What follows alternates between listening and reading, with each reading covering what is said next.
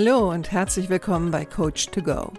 Wer braucht nicht ab und zu mal ein bisschen Unterstützung? Einen kleinen Schubser in die richtige Richtung oder einfach den richtigen Tipp zur richtigen Zeit? Coach to Go möchte dir genau das geben. Und ich bin Heike Beck-Kobau und seit über 25 Jahren berate und begleite ich Menschen als Coach, Autorin und Mediatorin. Und ich würde mich sehr freuen, wenn ich auch dein Wegbegleiter sein darf.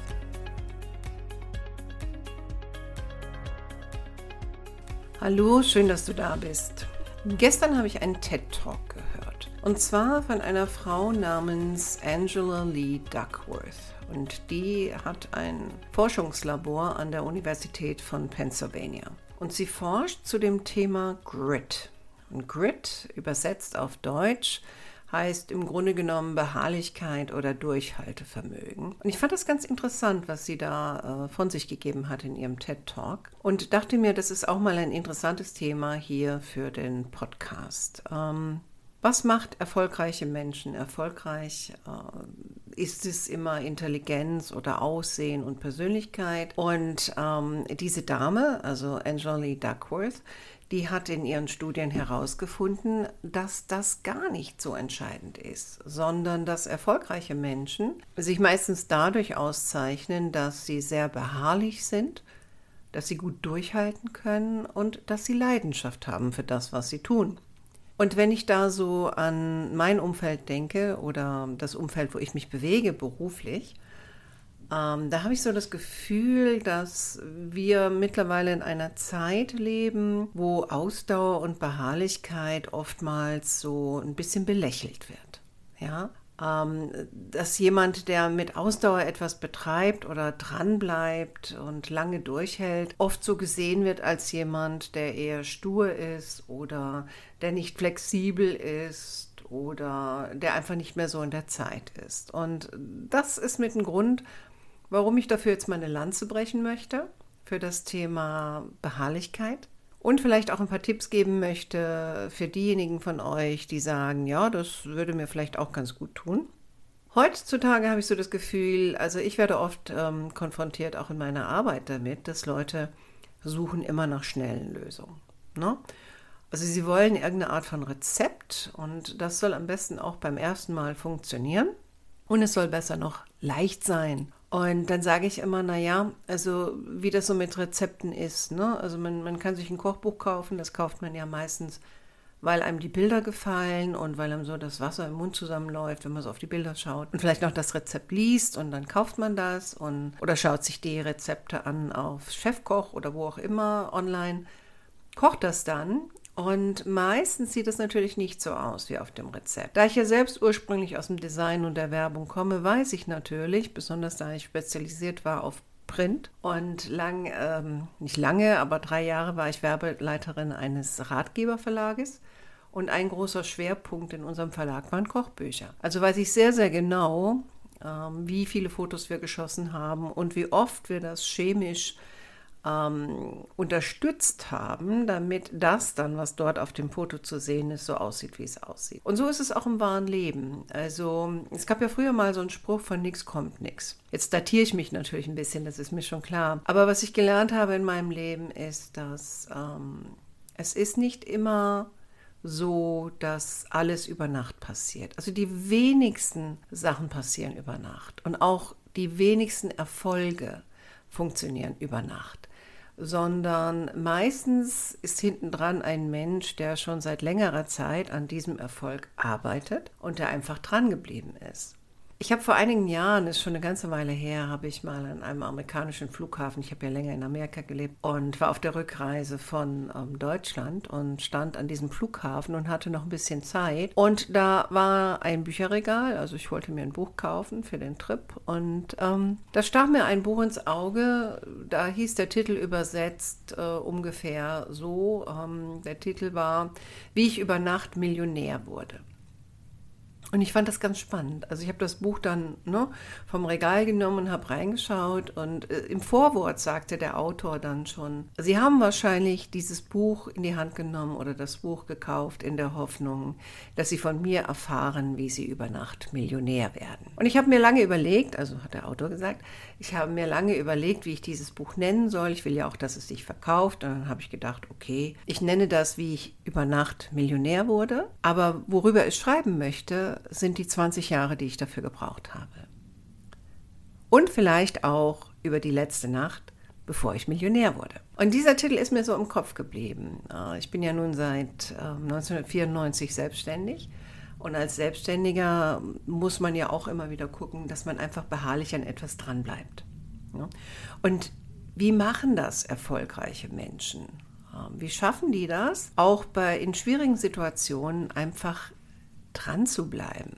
Dranbleiben heißt ja auch, sich nicht unterkriegen zu lassen, wenn es schwierig wird und immer wieder mit neuem Mut weiterzumachen.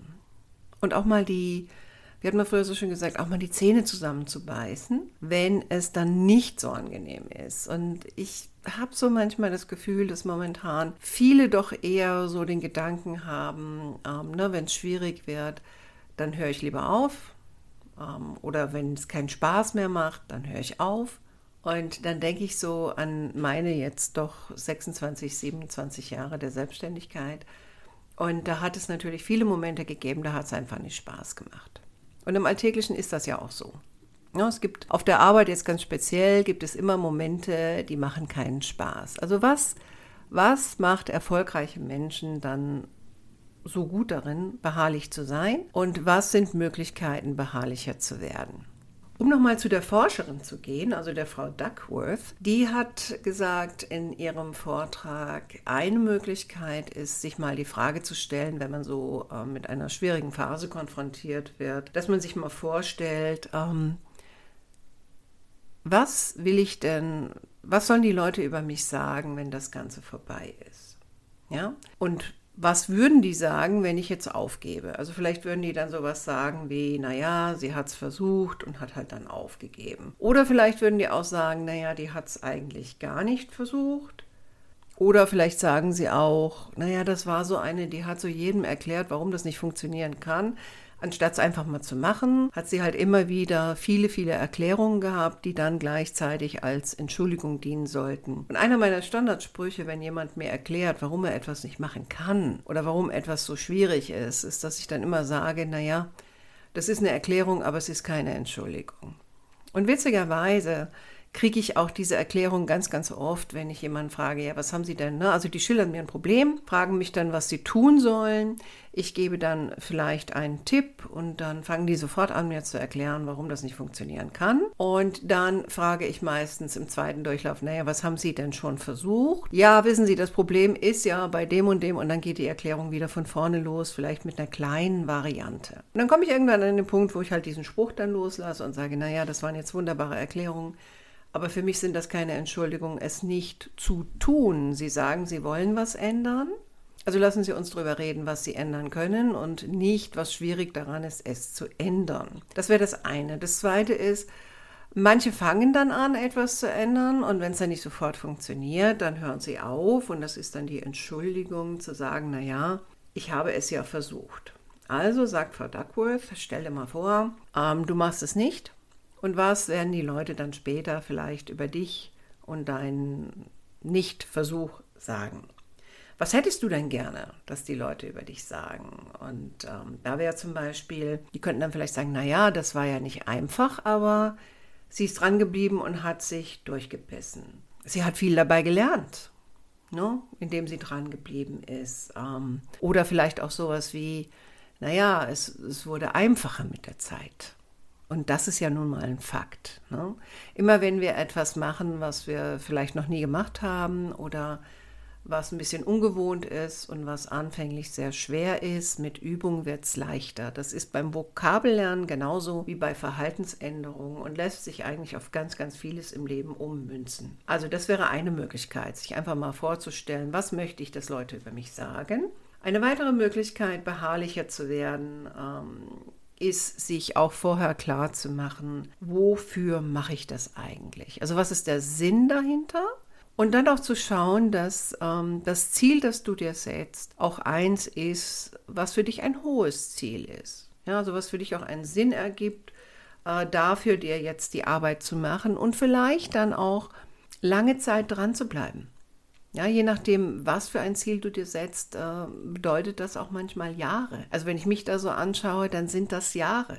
Oder wenn ich jetzt schaue mit dem ähm, Podcast, ne, ich habe das natürlich im Vorfeld recherchiert, wie macht man das mit dem Podcast und ähm, wie erfolgreich sind die Leute damit. Und unisono gab es ganz viele erfolgreiche Podcaster, die im Grunde genommen alle das Gleiche gesagt haben, nämlich ein Podcast ist ein Marathon und kein Sprint. Und ich finde, das trifft auch auf das Leben zu. Das Leben ist ein Marathon und kein Sprint. Also überlege dir das, bevor du aus, aufgibst.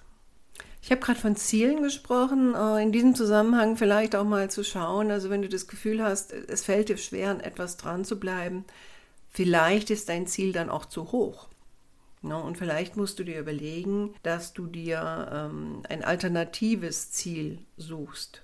Ne? Also erfolgreiche Leute lassen sich nicht so schnell ausbremsen, wenn etwas nicht funktioniert, sondern sie überlegen sich dann lieber eine Alternative, um ihr Ziel zu erreichen. Also ein Beispiel wäre jetzt zum Beispiel, ich habe ein Restaurant und wir sind jetzt im Lockdown und ich könnte natürlich jetzt hingehen und sagen, also, ähm, ne, was soll ich denn machen? Ich kann nicht aufmachen. Ähm, mir sind die Hände gebunden. Aber was ja momentan auch passiert, ist, dass sehr, sehr viele Restaurantbesitzer überlegen, wie können sie ihre Produkte und ihre Dienstleistung trotzdem an den Mann bringen. Ob das jetzt ist, dass man sagt, es ist to go oder ob sie sich überlegen, dass sie ähm, irgendwelche Einrichtungen bekochen oder dass sie sich ungewöhnliche Ideen ausdenken, ähm, mit denen sie einfach versuchen, ihr Überleben zu sichern und auch ihre Produkte an den Mann zu bringen. Also auch das zeichnet ja einen erfolgreichen Menschen aus. Wobei ich jetzt nicht, ne, also Vorsicht, ich will jetzt nicht behaupten, dass die Restaurants,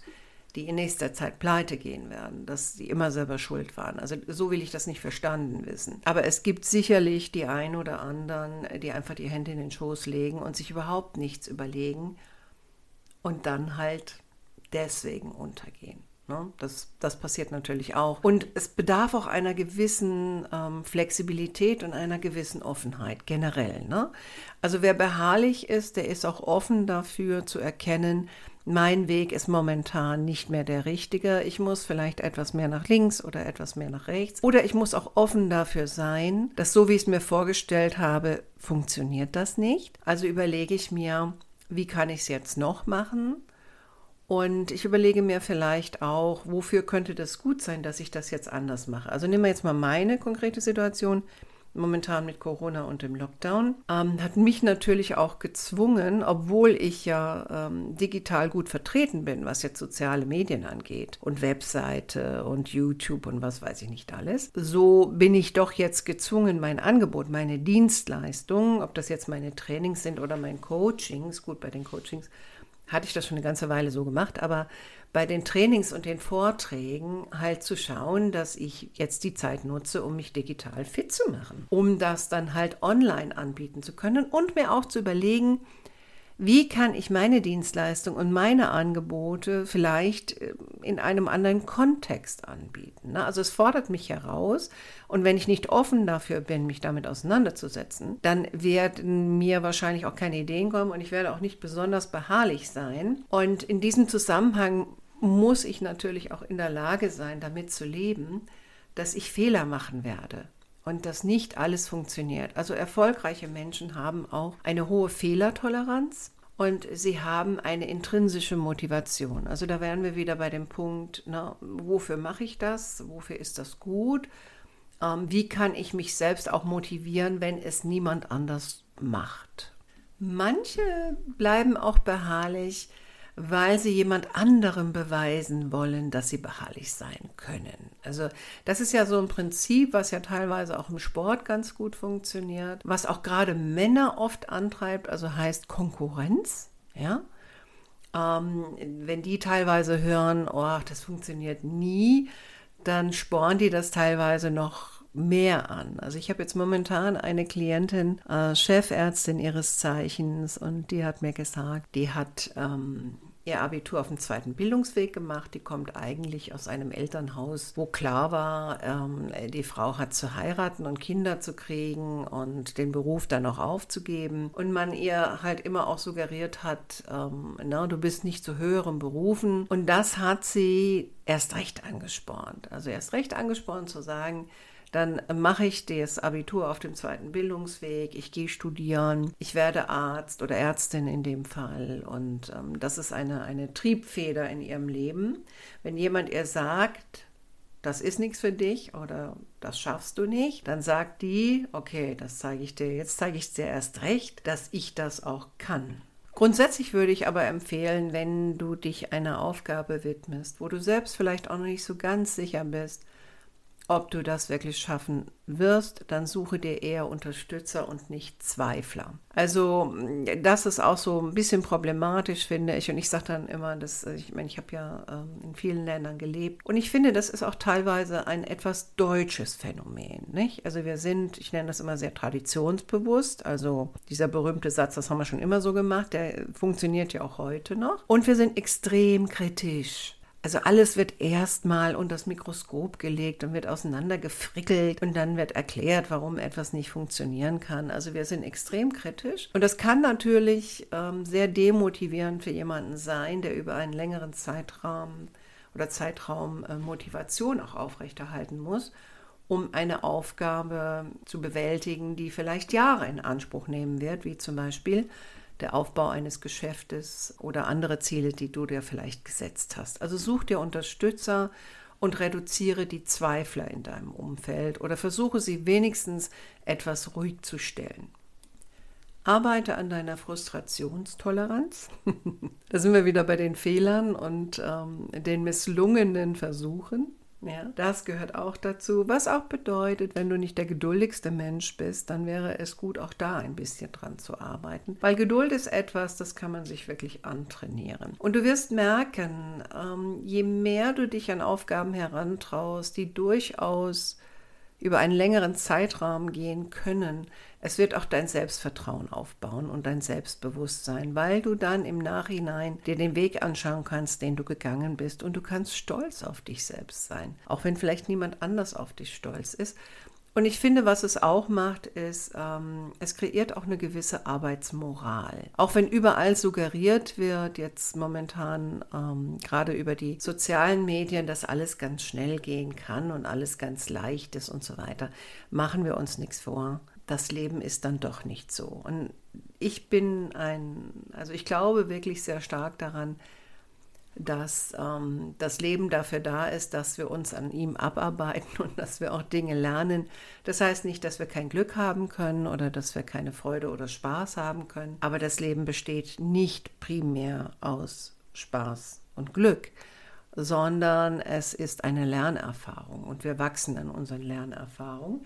Und Beharrlichkeit ist etwas, was uns durch schwierig, schwierige Zeiten tragen kann. Besonders halt auch jetzt zum Beispiel, ne, im, im Lockdown oder in den Corona-Zeiten. Das ist etwas, das wird uns noch eine Weile begleiten. Und ich wünsche dir, dass du gut dranbleiben kannst an deinen Zielen, dass du nicht loslässt sondern in der Lage bist, dich selbst zu motivieren. Und wenn ich irgendwas tun kann, um dich zu unterstützen, dann melde dich einfach bei mir. Ich freue mich. Und ich freue mich natürlich auch über positive Kommentare und Bewertungen in den unterschiedlichen ähm, Podcast-Foren, wenn es die Möglichkeit einer Bewertung gibt. So, ich denke, das reicht jetzt mal für heute. Ich wünsche dir noch eine gute Woche und freue mich, wenn du nächste Woche wieder dabei bist. Mach's gut, dein Heike.